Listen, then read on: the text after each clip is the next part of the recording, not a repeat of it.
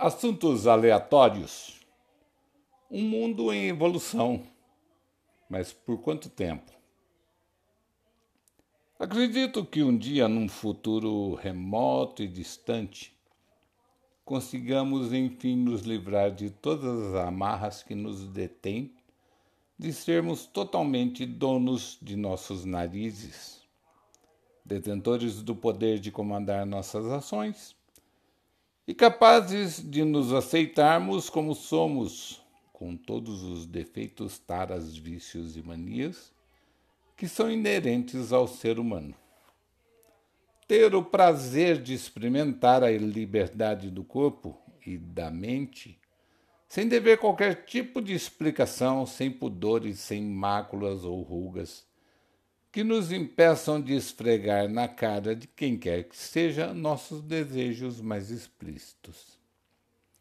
Também espero, nesse tempo, não nos atermos às regras de convivência como quem gerencia um negócio que só gere bônus livre de ônus não tempestuosos do destino ou seja lá como venha a ser o nome daquilo que eventualmente não dá certo.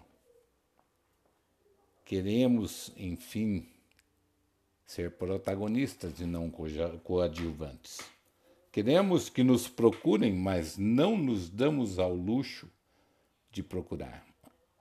Regras e dogmas não funcionam para uma troca simples ou um diálogo puro sem intercorrências predeterminadas. Quem é o dominante ou quem é o dominado é supérfluo. Quem é famoso ou quem não é, quem causa ou se abstém, isso tudo é muito duvidoso nesse jogo de gato e rato que acaba se tornando muito impositivo em alguns momentos e muito soturno em outros.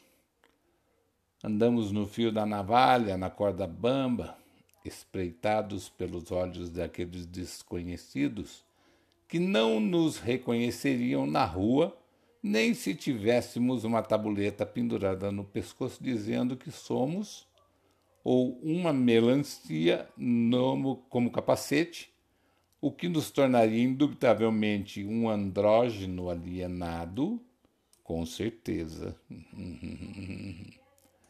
querendo aparecer e que nada tem a ver conosco. Somos pretensiosos ao acharmos que, na nossa mera insignificância, iremos alterar o modus viventes de pessoas esdrúxulamente diferentes, reticentes, convergentes, ascendentes e divergentes de nós. O nosso orgulho próprio está acima da nossa humildade. O profano nos condena, nos condena o diferente nos assusta, o ousado nos deixa inseguros. É tudo que foge do nosso controle tira o nosso sono. E nos dizemos diferentes, extravagantes, exagerados, quando na realidade ainda engatinhamos em termos de transcendência espiritual.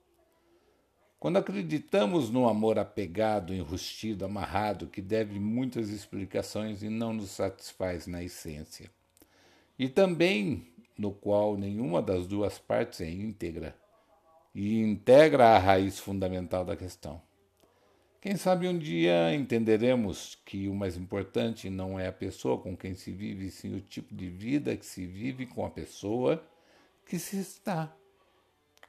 A melhor pessoa para mim é a que me deixa ser eu mesmo, e é ela mesma sem minha intervenção, sem cobranças ou mudanças que impliquem em desconstruir um ao outro, mas que agregue conhecimento e amadurecimento sem menosprezar os períodos de individualidade de cada um, para que não se perca o gosto pela vida e o vício natural de quem se regozija com ela. Assuntos aleatórios. Os tempos, esses tempos maravilhosos. O mundo é evolução, mas por quanto tempo? Diz aí para mim.